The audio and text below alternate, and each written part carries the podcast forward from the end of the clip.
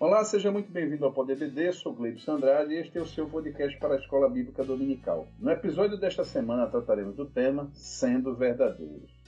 Para isso vamos questionar e refletir em três questões. Primeiro, quais os erros da caridade religiosa? Ainda que, qual a maneira de exercitar a generosidade? E por fim, qual o sentido amplo de o teu pai que vê em secreto te recompensará publicamente? Na mesa redonda e hora da pimenta, hipocrisia e aparência de santidade estariam ligadas ao rigor do ambiente religioso? Para nos ajudar a compreender esse tema, contextualizando o seu significado para a igreja desse tempo vigente e seus desdobramentos, aqui comigo, nossos convidados, pastores Kleber Maia e Jeremias do Couto.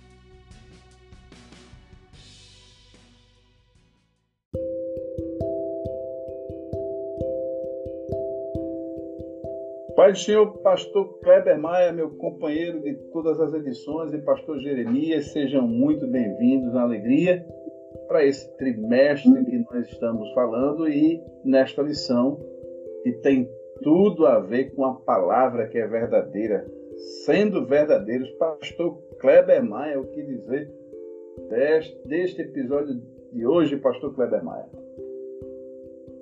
A paz do Senhor, pastor Gleibson, pastor Jeremias e todos os ouvintes do Pod EBD. Uma alegria estar aqui mais uma vez, mais um episódio onde traremos agora o início do capítulo 6, né? Deixamos o longo capítulo 5 nas últimas lições, iniciamos o capítulo 6, embora que, obviamente, a Bíblia foi dividida muito posteriormente em capítulos, nós estamos falando do mesmo discurso do Senhor Jesus e agora nós vamos falar sobre algo que é, é muito característico das religiões, né? algumas atitudes que vamos ver nessa e na próxima lição, algo que é muito característico de pessoas piedosas, no entanto, há um grande, uma grande tentação e Jesus vai corrigir e orientar acerca disso, que é pensar não apenas no fazer, mas por que fazer ou para quem fazer. E temos então hoje uma lição desafiadora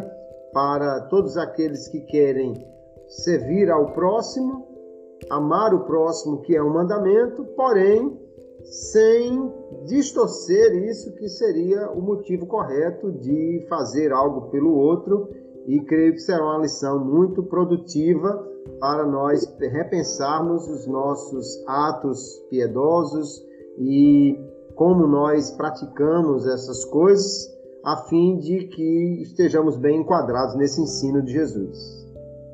Pastor Jeremias, o que dizer desse tema de hoje, Pastor Jeremias? É fácil enganar o irmão, mas a Deus ninguém engana, não é?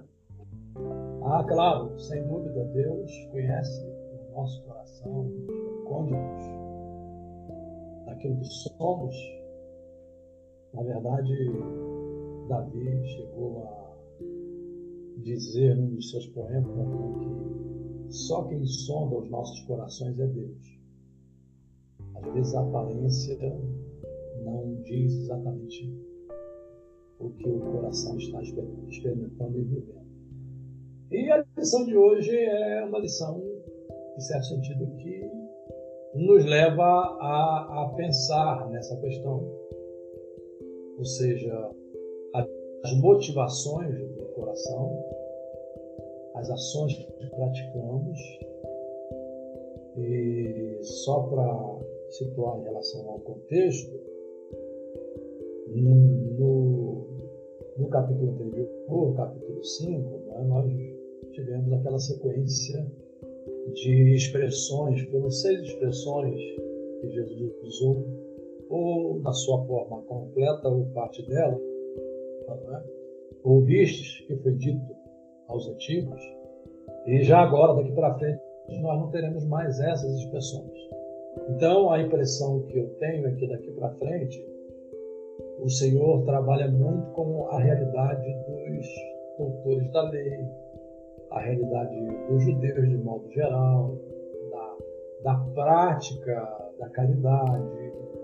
Ah, e quando se lê, por exemplo, livro de Mateus, a gente percebe que, por exemplo, ficar em pé nas esquinas das praças, para estender a mão direita para dar a esmola aos pedintes, isso era muito, isso era muito comum época, ainda é hoje, né? mas há, há, há, há estados e países que têm normas e que tentam é, diminuir esse tipo de, de pessoa nas ruas. Mas naquela época isso era comum.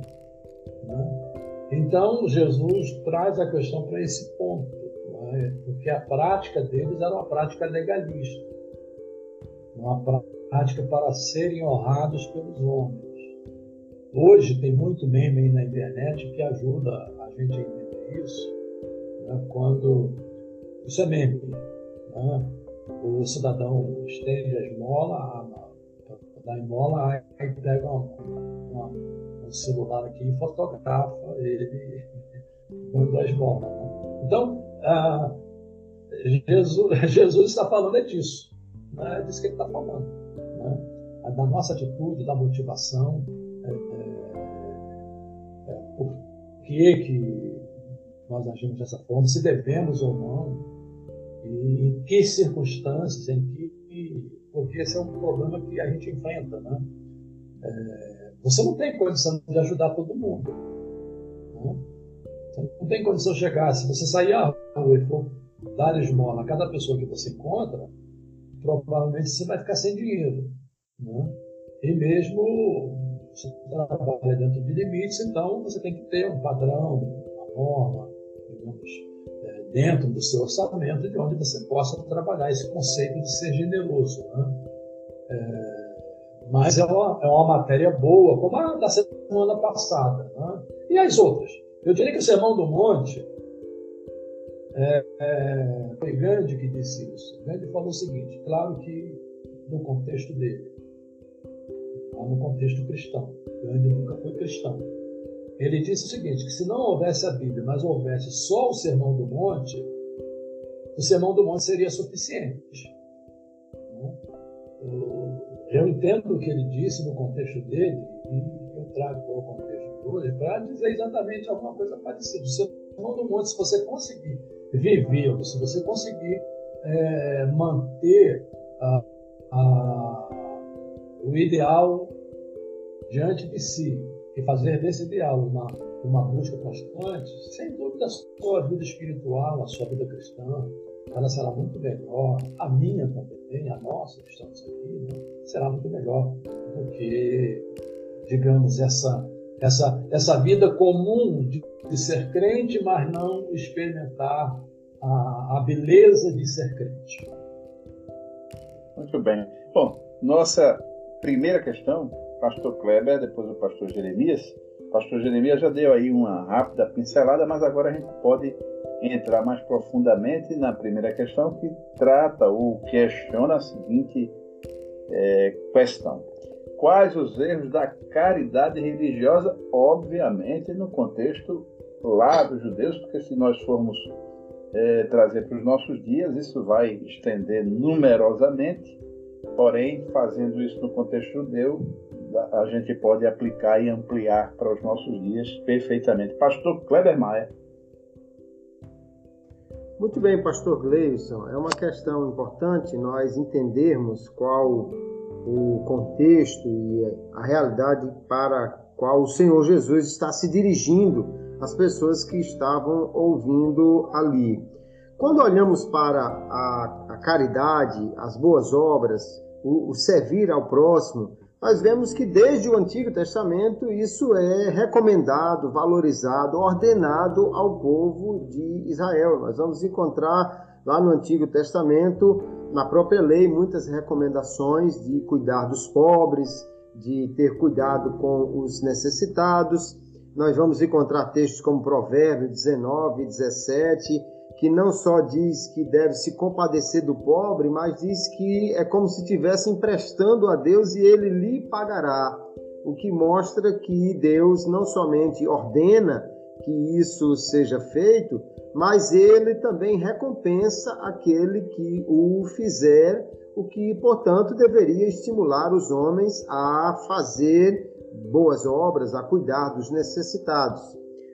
Jesus, no entanto, vai regular a forma de se fazer isso, porque nos seus dias estava sendo feito com uma motivação completamente diferente do que ele queria.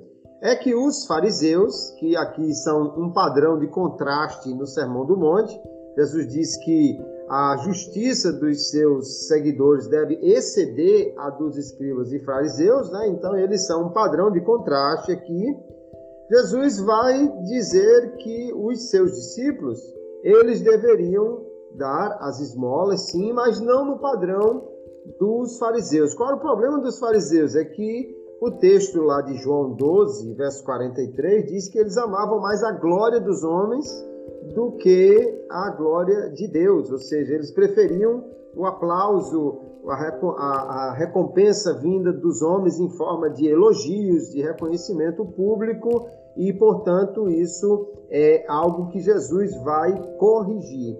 Ele diz: quando tu deres a tua esmola, a palavra para esmola aqui significa, na realidade, qualquer ato de caridade, de misericórdia, tudo que damos, falamos ou fazemos para que alguém seja auxiliado está dentro do contexto desta palavra. Então, vemos que o Senhor quer que os seus discípulos tragam algum tipo de ajuda aos necessitados, seja na forma realmente de dinheiro, ou de comida, ou de um serviço, algo que possa ser feito. E isso não é errado de forma nenhuma, deve ser feito, e deve ser feito até não a proibição aqui de Jesus não é que tem que ser feito às escondidas. Jesus não proíbe fazer que possa ser visto.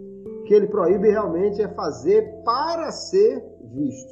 Quer dizer, se alguém está vendo o que eu estou fazendo, eu não tenho que me esconder para fazer, mas não procurar fazer só quando alguém está vendo ou porque ele está vendo.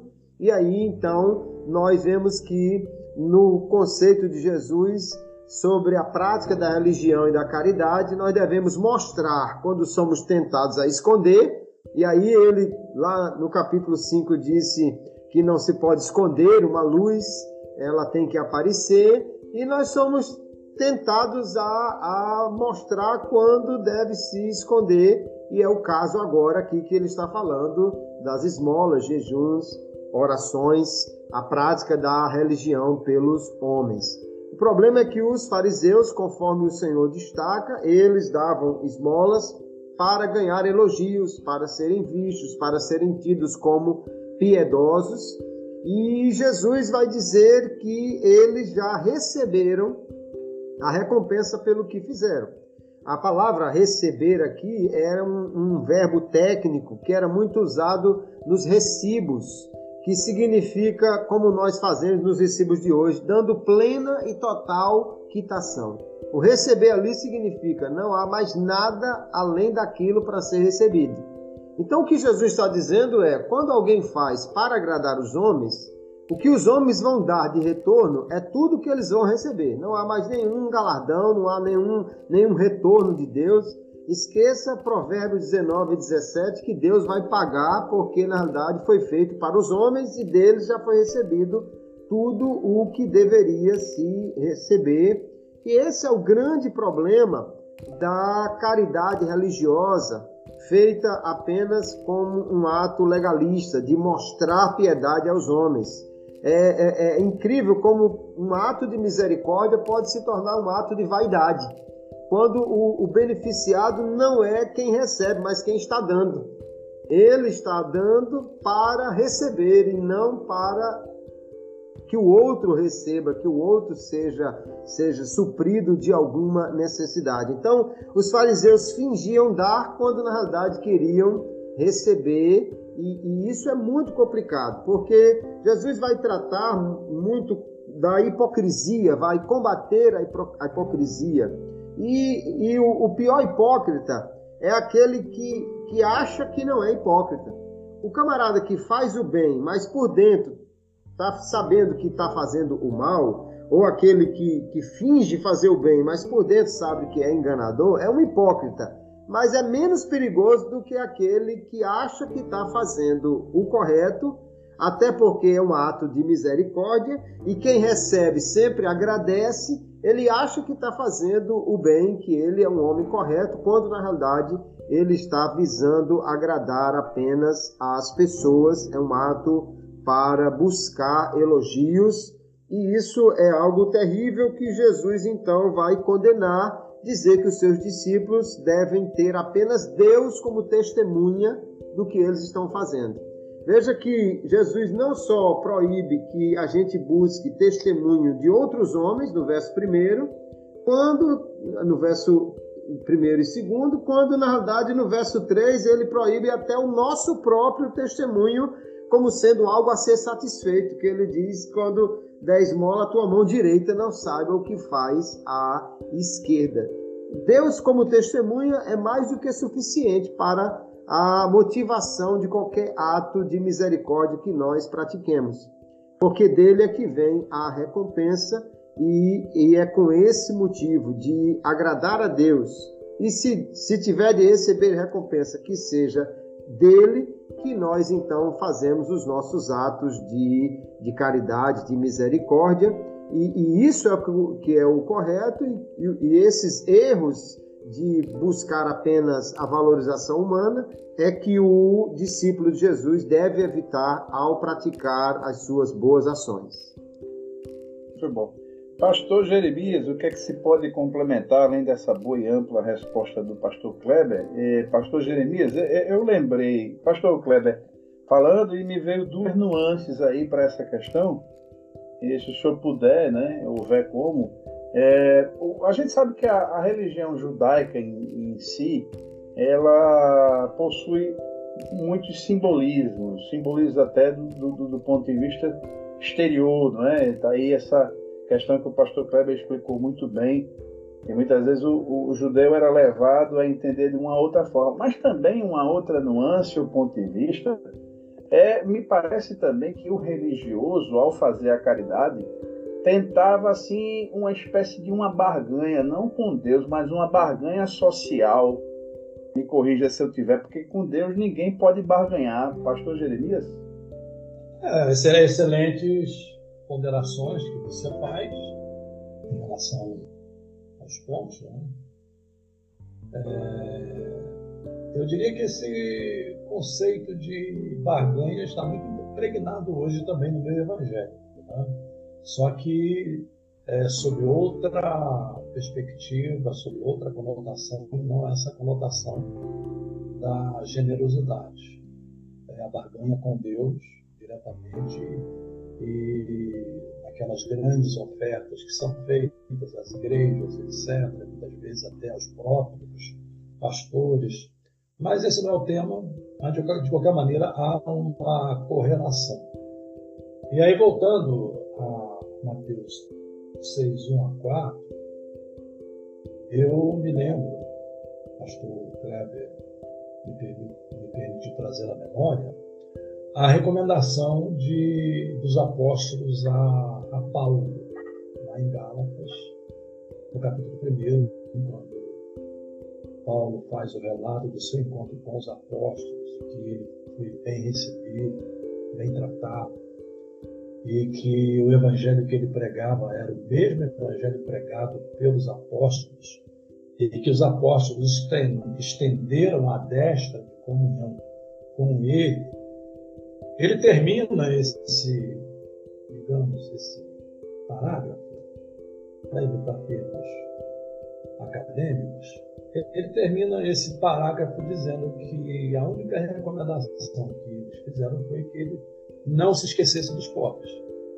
né? que se lembrasse dos pobres, até porque naquela época eu diria que a desigualdade social era muito maior e muito mais intensa, embora também hoje, dependendo das regiões, dos países, da economia, também você percebe um nível de desigualdade social muito grande. Mas se você for pensar, por exemplo, só para ilustrar, em termos de comparação entre o menor salário mínimo e o maior salário do Brasil, a distância é muito grande. Eu vou mudar aqui a expressão, não é salário mínimo. se você for pensar entre o menor salário e o maior salário, a distância é muito grande. Já você vai para os Estados Unidos países da Europa, você vê que essa distância já é menor, porque existe todo um trabalho do próprio a, a governo, do próprio sistema econômico, no sentido de, de diminuir essa, esse fosso é, entre pobres e ricos, embora Jesus tenha dito né, para Judas, que queria vender lá o perfume, ah, os pobres sempre os tendes convosco. Eles vão existir sempre.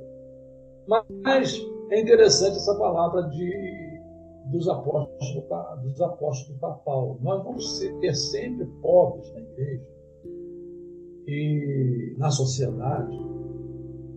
E, e o nosso desafio como igreja e como indivíduos é lidar com essas questões.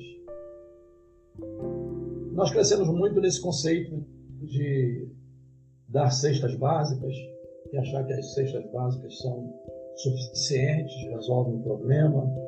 Né?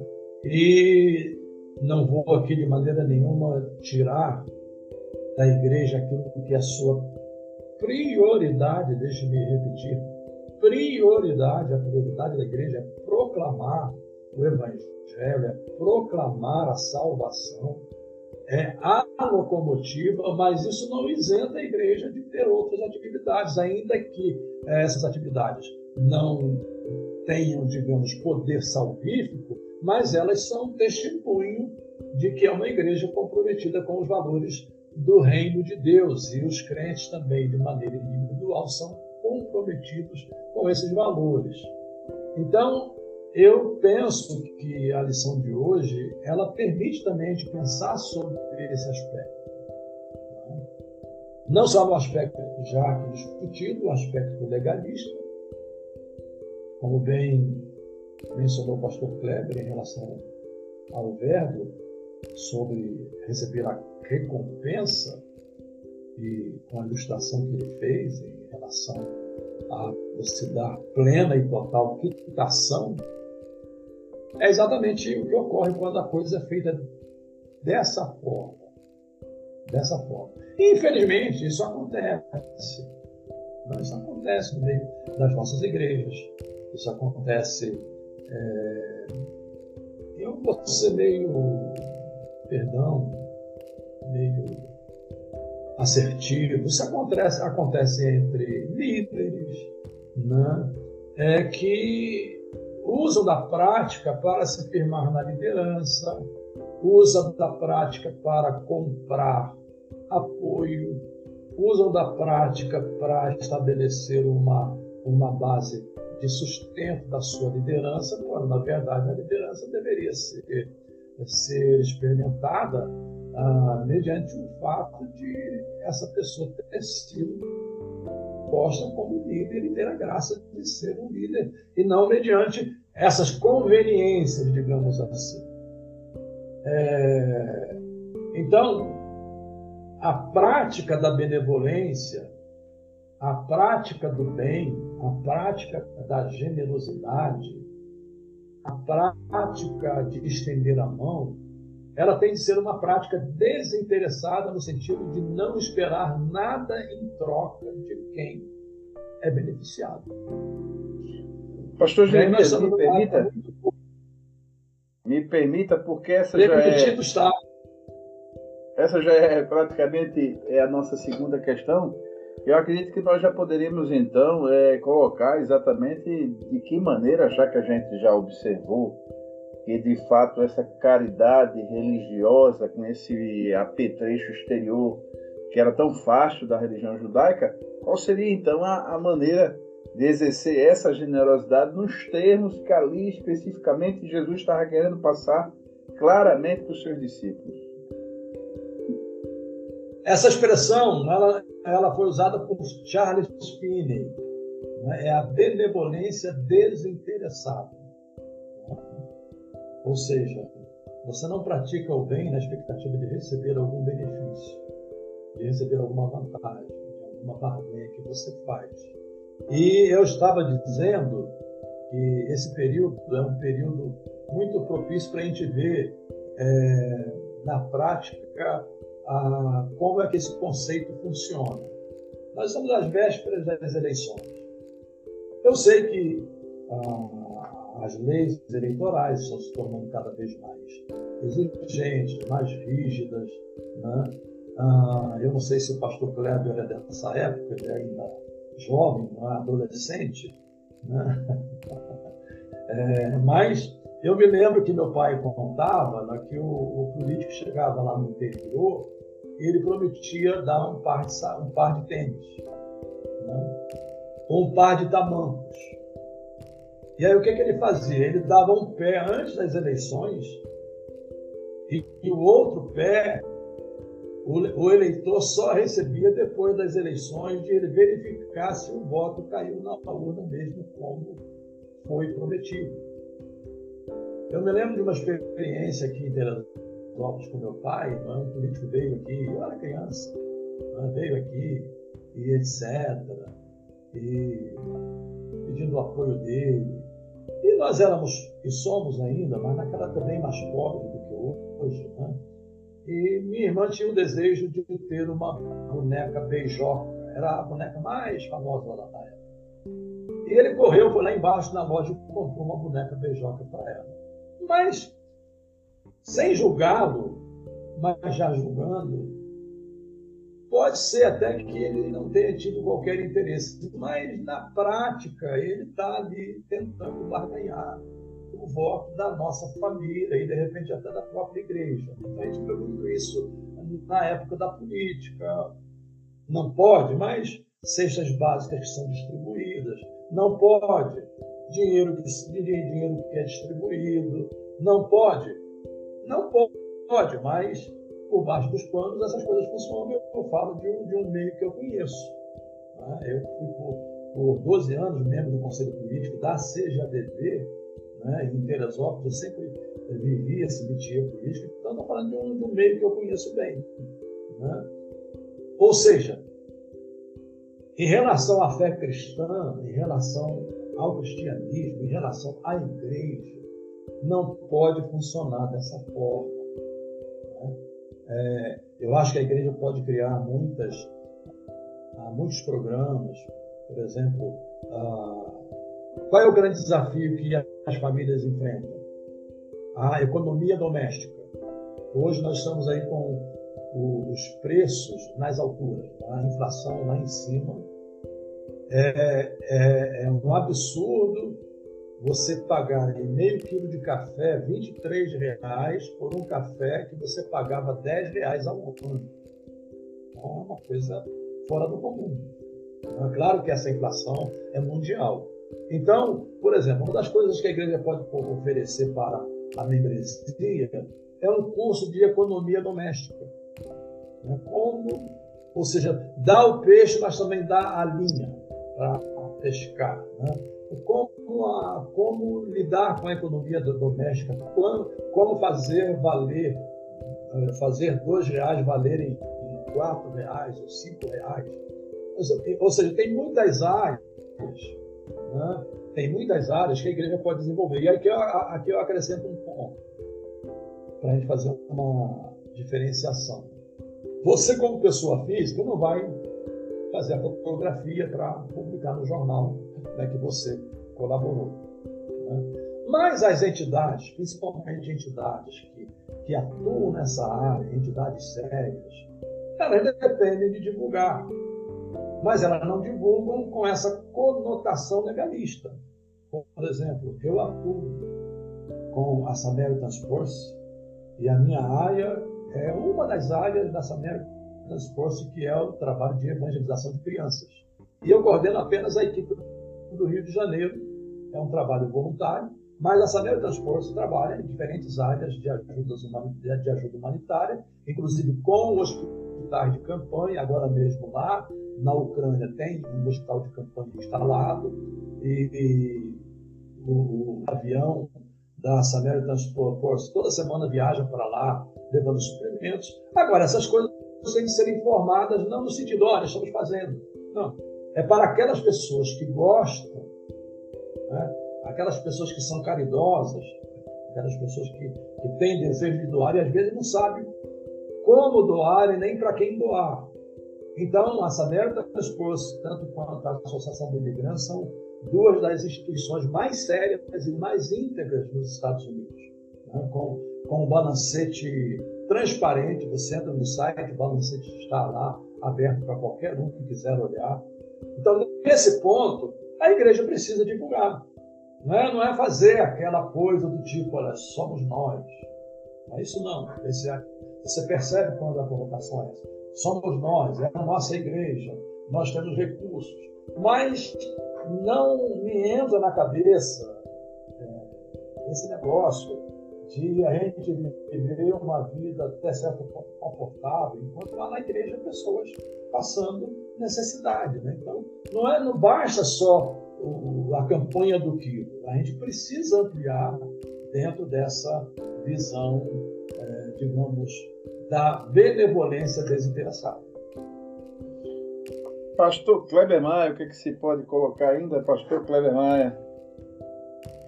Muito bem, já temos aí realmente uma boa resposta do pastor Jeremias. Eu lembrando aqui a questão, ela é muito importante para a prática da igreja, é não só fazer, mas o porquê fazer. E nós vemos que, além do Senhor Jesus está dizendo que quem faz para buscar aplauso dos homens, nada irá receber além disso. Mas quem faz diante de Deus em secreto, de Deus receberá uma recompensa. Eu lembrei-me também da passagem de Atos, capítulo 5, com Ananias e Safira, quando ali nós temos uma situação em que Barnabé faz uma oferta e que, em grande medida, as ofertas naquele período não eram usadas para construções de megatemplos, nada, porque nada disso tinha, e sim eram para atender mesmo aos irmãos necessitados, visto que, pelo, pelo próprio texto, somos informados que essa era a prática da igreja dos primórdios e também a necessidade dos cristãos em Jerusalém. E, no entanto, Ananias e Safira, vendo o quanto aparentemente as pessoas gostaram do que Barnabé fez, agora quiseram fazer o mesmo, mas não tinham o mesmo coração e ocultaram parte do valor. Não que fosse errado dar só a metade, mas é que eles queriam o elogio do todo, como se tivessem dado tudo como Barnabé fez. E se, se o valor se o valor deles era superior ao de Barnabé, então eles ficariam na posição número um do pódio de maiores benfeitores daquela igreja, o que para eles aparentemente era algo que desejavam e, no entanto, eles não percebem que esse sentimento está sendo estimulado por Satanás e não pelo Espírito Santo. E daí vem uma série é uma séria reprimenda de Deus, um juízo de Deus muito grande sobre aquele casal, para corrigir não só eles, mas toda a igreja, já que era a primeira vez que isso estava acontecendo, que mostra que esse, essa questão da benevolência desinteressada, como citou o pastor Jeremias, é algo que é muito importante para nós entendermos.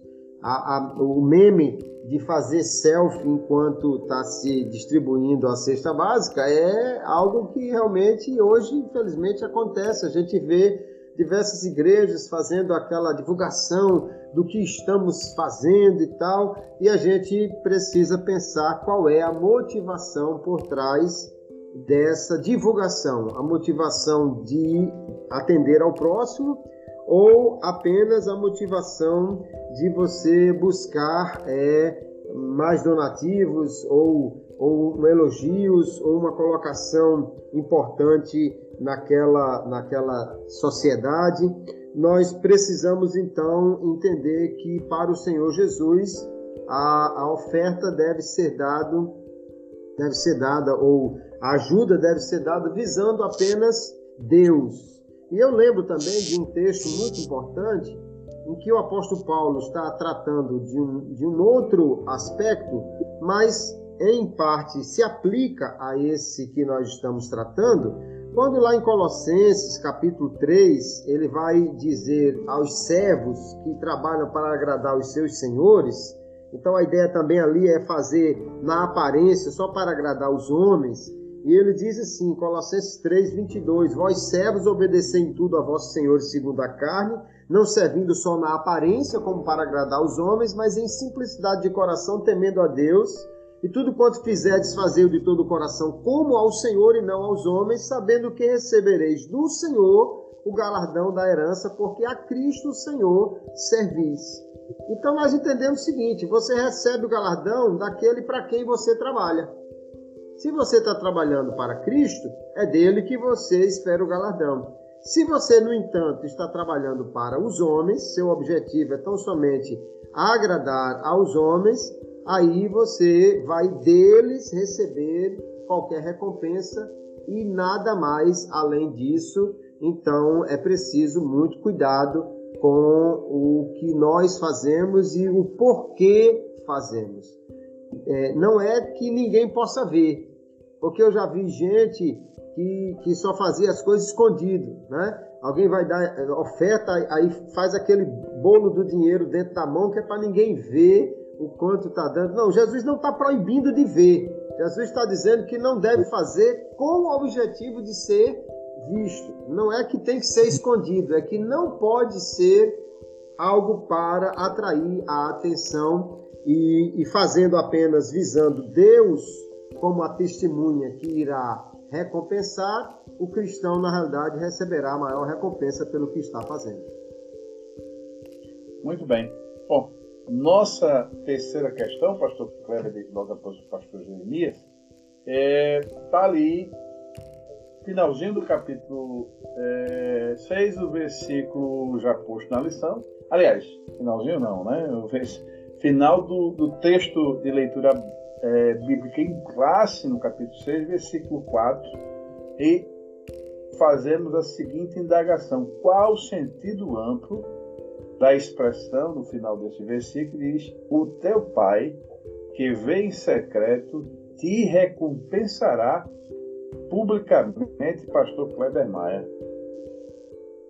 Aí nós vemos, pastor Gleibson, pastor Jeremias, os nossos ouvintes, que o Senhor, ele está, em primeiro lugar, reforçando a ideia de que Deus é aquele para quem nós estamos trabalhando, ele é a testemunha do que nós estamos fazendo e, portanto, nós não devemos buscar aplauso de ninguém mais senão do nosso Deus.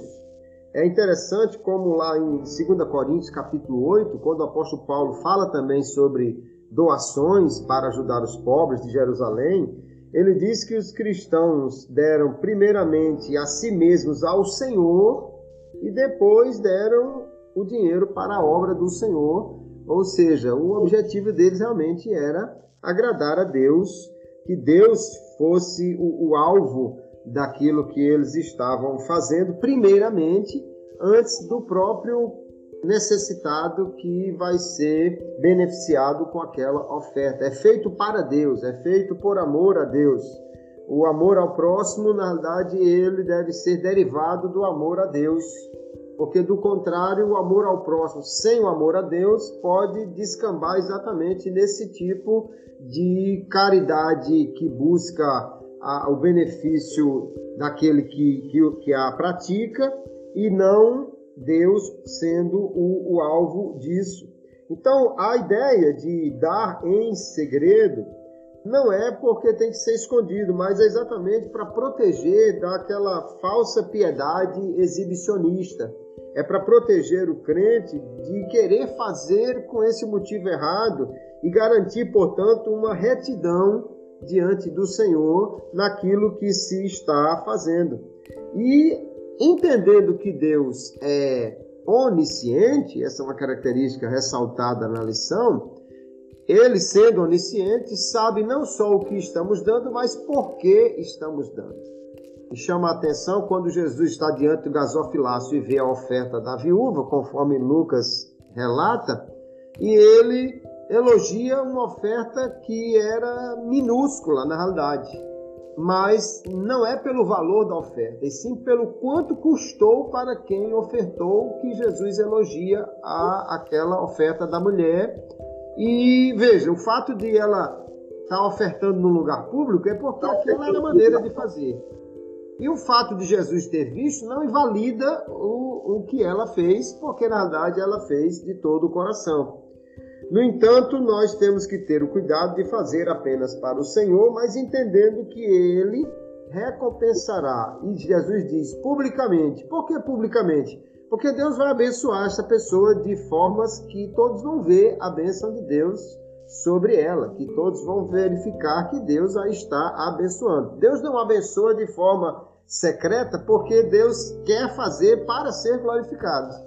E, e, ele merece a glória pelo que ele faz. Então Deus, Deus faz publicamente, Deus faz e todos veem os atos de Deus porque ele merece glória pelo que ele faz e deve ser mesmo glorificado por suas grandes obras, por, sua, por suas bênçãos, até porque quando alguém faz e Deus abençoa, isso também é um testemunho sobre a bondade de Deus que atrai também outras pessoas, ou deveria atrair outras pessoas, para servir a esse mesmo Deus bondoso que cuida de nós, que cuida dos que o servem e, portanto, vale a pena trabalhar, servir a este Deus. A palavra do Senhor, ela é clara quando lá em Hebreus capítulo 6 ele diz ao mesmo tempo que quem se aproxima de Deus precisa entender que ele é galardoador e também diz que ele não se esquece do que nós fazemos.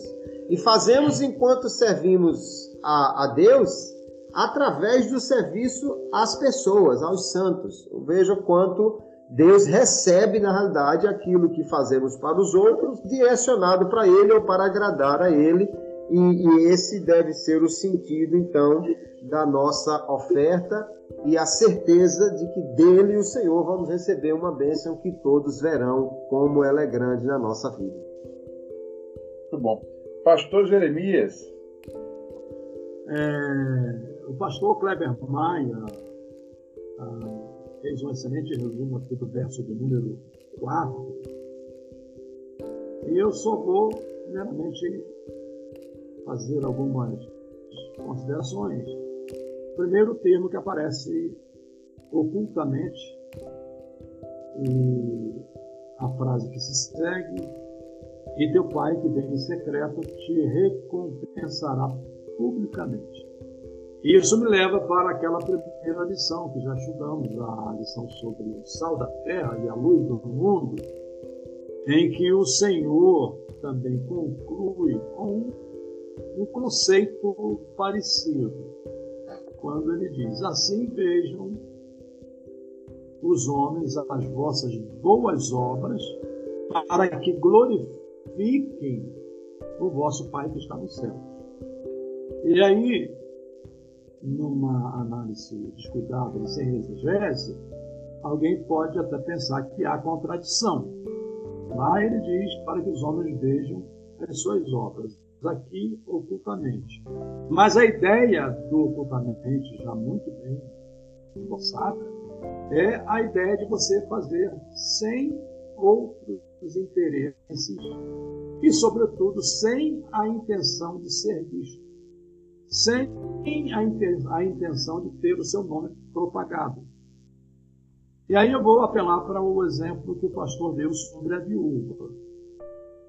Eu imagino que a viúva nem tomou conhecimento do que Jesus falou sobre ela. Pelo menos no texto não há qualquer possibilidade de eu fazer essa, digamos, essa dedução. Né? Ela foi, deu tudo quanto tinha, desinteressadamente, seguiu a sua trajetória e Jesus usa o exemplo dela, claro, foi um exemplo público, mas sem interesse. Que interesse tem uma pessoa quando dá tudo quanto tem, no sentido de serem moedinhas que não têm praticamente nenhum valor dentro do sistema circulante? Né? Então, a, a ideia do ocultamente não é que você não possa ser visto, não é que a, a, a questão, como bem, bem dita, eu só estou ponderando, é essa. É você dar com a intenção de ser aplaudido, com a intenção de receber, digamos, os louvores das outras pessoas que lhe cercam.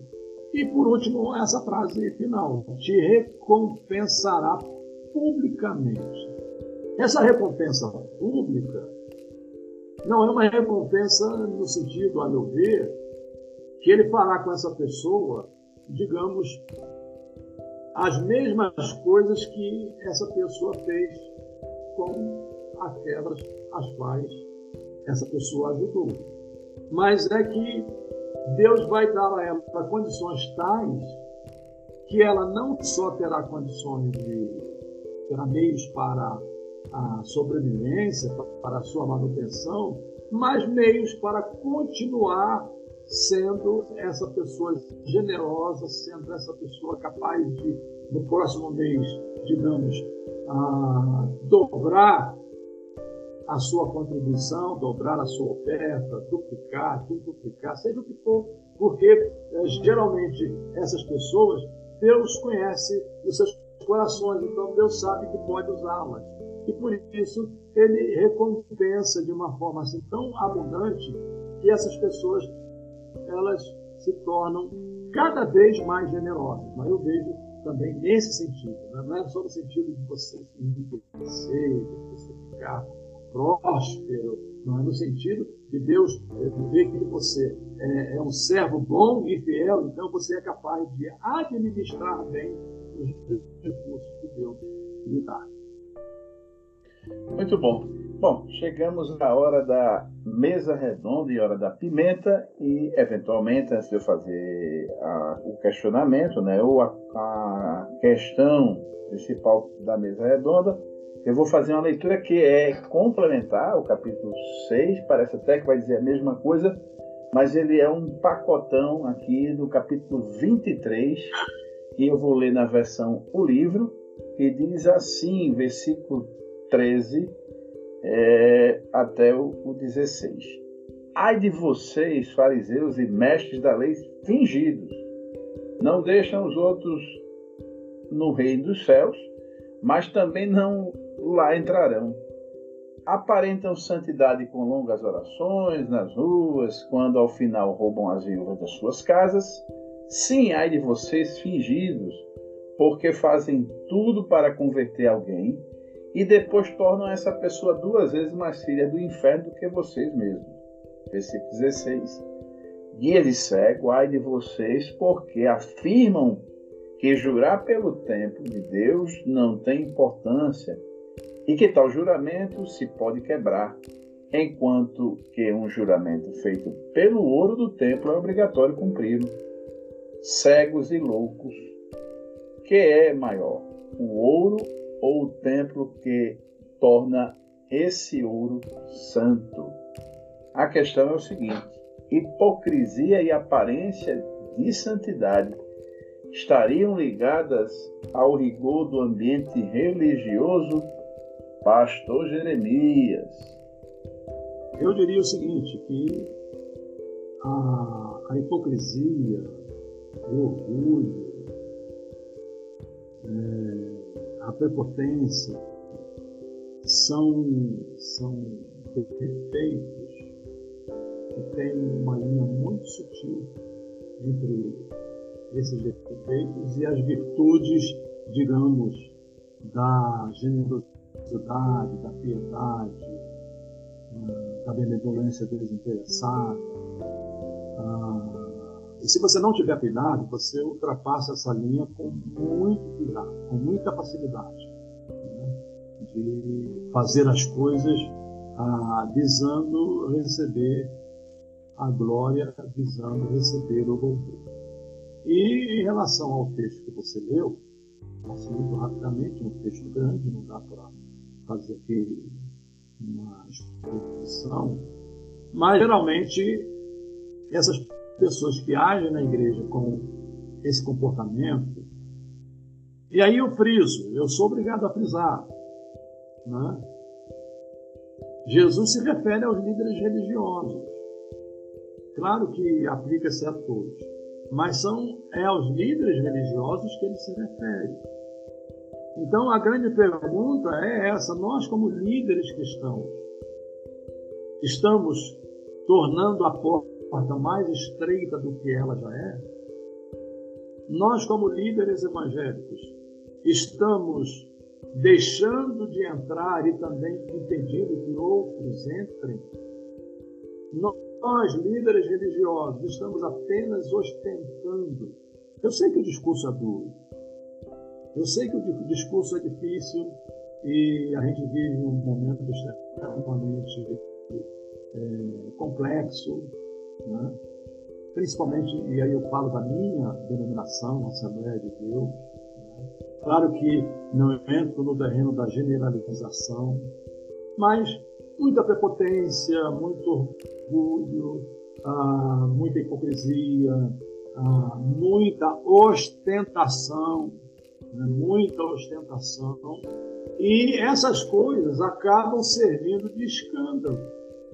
Um escândalo para aqueles que olham a vida de fé como uma vida de piedade, olham para a vida de fé como uma vida ah, de compenetração religiosa, digamos assim, mas quando veem esses comportamentos, elas ficam perguntando: mas é isso que significa serpente? É isso que significa o Evangelho? É isso que significa a vida cristã? Então, eu uso o texto que você mencionou para, neste final da minha palavra, servir de alerta, de advertência para nós. E eu me incluo, porque, queira, queira ou não, eu tô, estou nessa categoria, ah, mesmo que eu não queira, mas a própria circunstância me empurra. Hoje, o fato de você ser visto aí por não sei quantas pessoas, as pessoas me copiam, as pessoas ficam de olho em você, as pessoas ficam acompanhando o que você escreve na internet, as pessoas ficam pulsando a sua vida.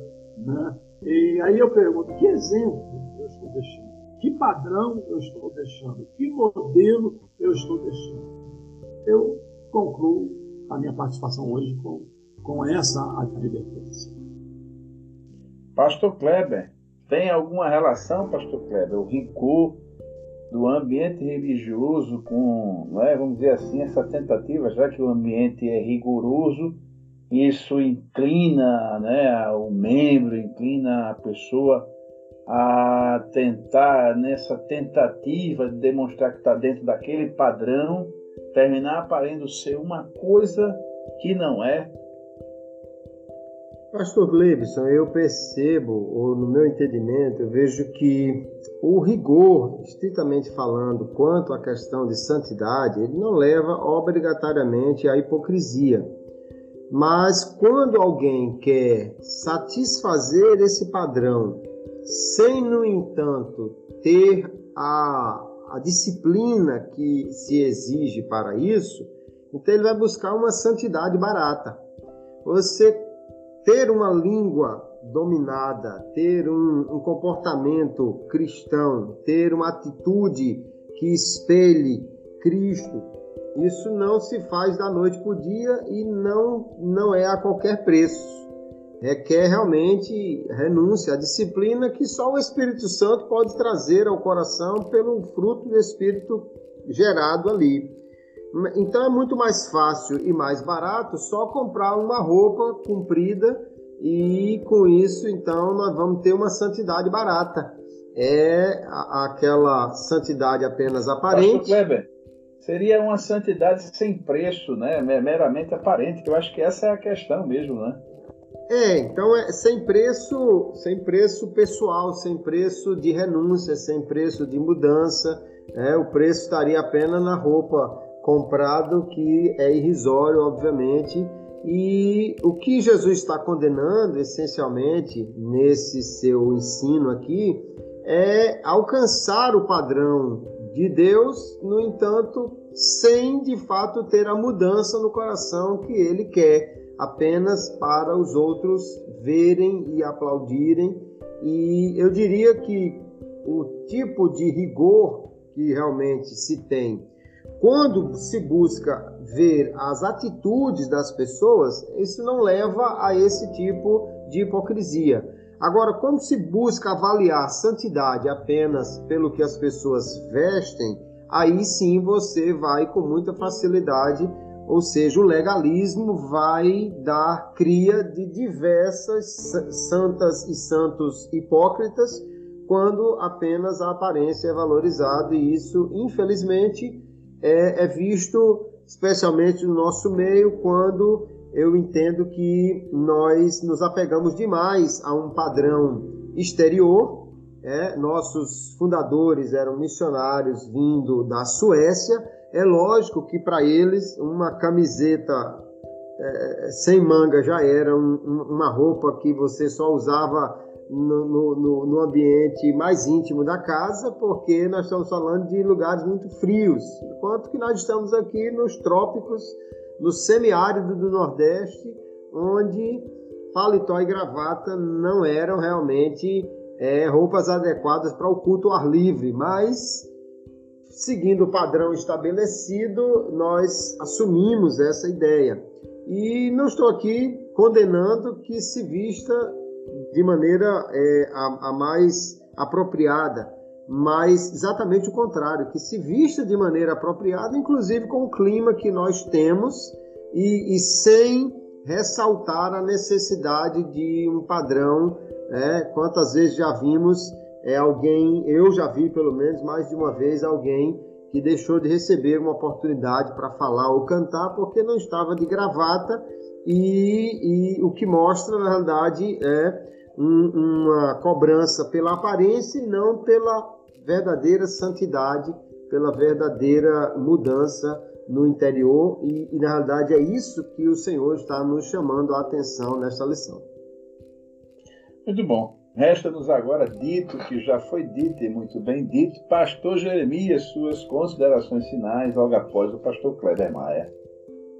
Meu querido Gleibson Andrade, meu querido reverendo Kleber Maia, é sempre uma alegria posso participar do podcast, ou Pod EBD. Eu acredito que estamos chegando a um tempo que o Pod EBD vai ser a coqueluche do Brasil. De norte a sul, de leste a oeste, vai ser igual o programa do Lawrence Olson, a voz das Assembleias de Deus que as pessoas não ia dormir aos domingos à noite sem ouvir o programa. Benção, viu, pastor? Benção, porque o pastor Lawrence Olson realmente é um ícone aí da nossa voz, né? Audível e chegando realmente. Isso. É uma benção. Ele chegava, ele chegava no Brasil todo, né? Então, ah, nessa área, o, o podcast, o Pod EBD é o que mais sobressai e vai continuar crescendo. Se Deus quiser, estamos aí juntos para somar, para ajudar, para motivar, para uh, cooperar. E que a lição deste domingo, né? Próximo domingo, sendo verdadeiros, eu respeito o título, mas eu daria outro título, né? É sobre a questão do comportamento cristão em relação à, à benevolência desinteressada eu vou usar esse termo do filho, né, ah, possa ser uma lição muito bem aplicada nas classes, né, e que os nossos irmãos possam ter um aprendizado saudável. Um abraço, Gleibson, um abraço, Pastor Kleber, é, e um abraço a todos os ouvintes de todo o Brasil e fora do Brasil. Aonde você estiver, ao alcance da nossa voz, receba o nosso abraço em nome de Jesus. Pastor Kleber Maia.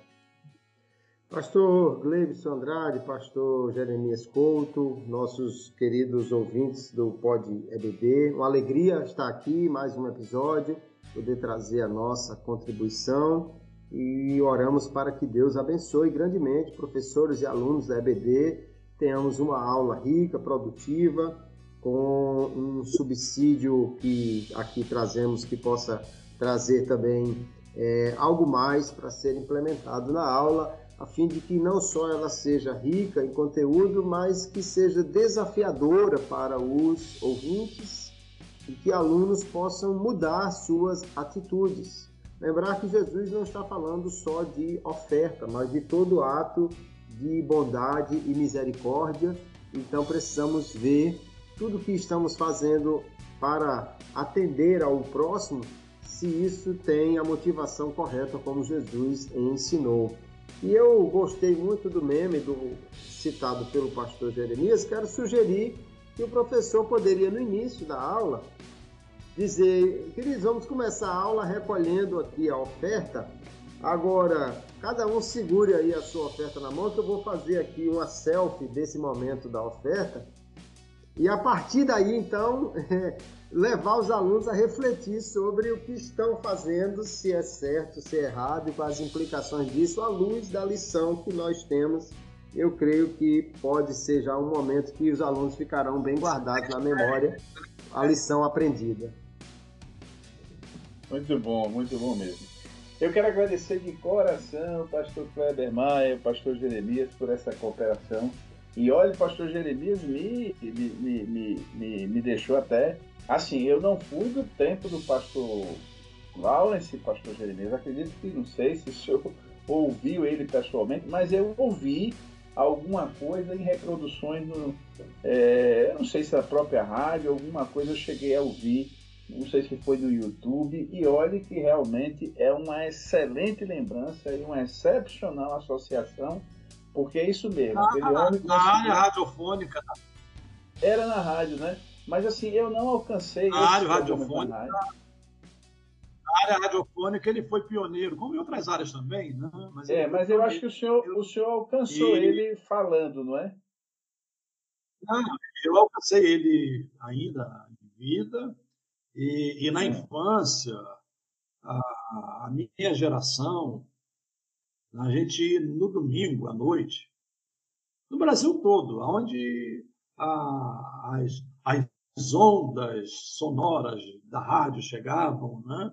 inclusive o programa começava assim, de norte a sul, de leste a oeste, está no ar o programa A Voz das Assembleias de Deus. Né? Claro, com um locutor, com uma voz excelente, né? Mas era em todo o Brasil. E depois do culto, as pessoas saíam correndo da igreja para assistir o programa do pastor Lourenço Alson. Né? Ele foi o pioneiro. E realmente isso, isso marcou positivamente, porque eu, eu, se eu não me engano, numa, numa, numa, numa, obra de edição autobiográfica do pastor Laurence Osso, eu tenho lembrança agora, me parece que foi disso, e eu vi trechos dessa narração dele, né, desses programas, é, isso me parece que está disponível no YouTube e o senhor me trouxe essa memória. Eu não tive essa satisfação, mas realmente até é, é, realmente foi excepcional recordação que o senhor fez e o podcast. Eu tive, eu tive um privilégio, um privilégio, né? E não devia nem falar né? para não cair do erro e da lição, né? mas de, de, de revisar algumas mensagens dele ele passar para mim, para eu revisar algumas mensagens que ele ia pregar no domingo. Isso, para mim, foi um aprendizado fora do comum. É, mas realmente foi uma excepcional lembrança, eu lhe agradeço e acredito que aprove a Deus realmente se a gente tiver pelo menos 10% dessa, dessa capacidade, como a voz dele chegava e, e como realmente nossa igreja foi beneficiada com esse programa radiofônico dele. E nós somos realmente a Assembleia de Deus, a história da Assembleia de Deus no Brasil. E eu acredito que minha, minha inserção no podcast se deve a isso, porque realmente eu usufruí tanto na Rádio Nordeste é, em Natal, o pastor Kleber Maia sabe disso, que nós terminamos é, nos envolvendo muito com a Rádio Nordeste, com a aquisição, e ela tem a idade da minha filha, porque ela foi inaugurada no dia que minha filha nasceu, e eu tenho um carinho muito grande pela Rádio Nordeste e antes da Rádio Nordeste eu já ouvia, né, já consumia a rádio porque realmente sempre foi uma excepcional forma. E para aqueles que disseram que a rádio, que a rádio ia morrer, hoje a gente tem o podcast provando exatamente o contrário e o podcast sendo a evolução da rádio. Aos nossos ouvintes do podcast, né, como disse o pastor Jeremias, um grande abraço pela sua cooperação, contribuição, compartilhando. E eu espero que Deus continue lhe abençoando, abençoando nossos dois é, é, comentaristas do dia de hoje, pastor Jeremias, esse veterano é, que Deus nos enriqueceu hoje com seu comentário, nosso, e o meu companheiro, pastor Kleber Maia, é, que Deus abençoe grandemente, e eu quero me despedir de vocês e de cada ouvinte com a paz do Senhor. A paz do Senhor. A paz do Senhor, Deus abençoe a todos.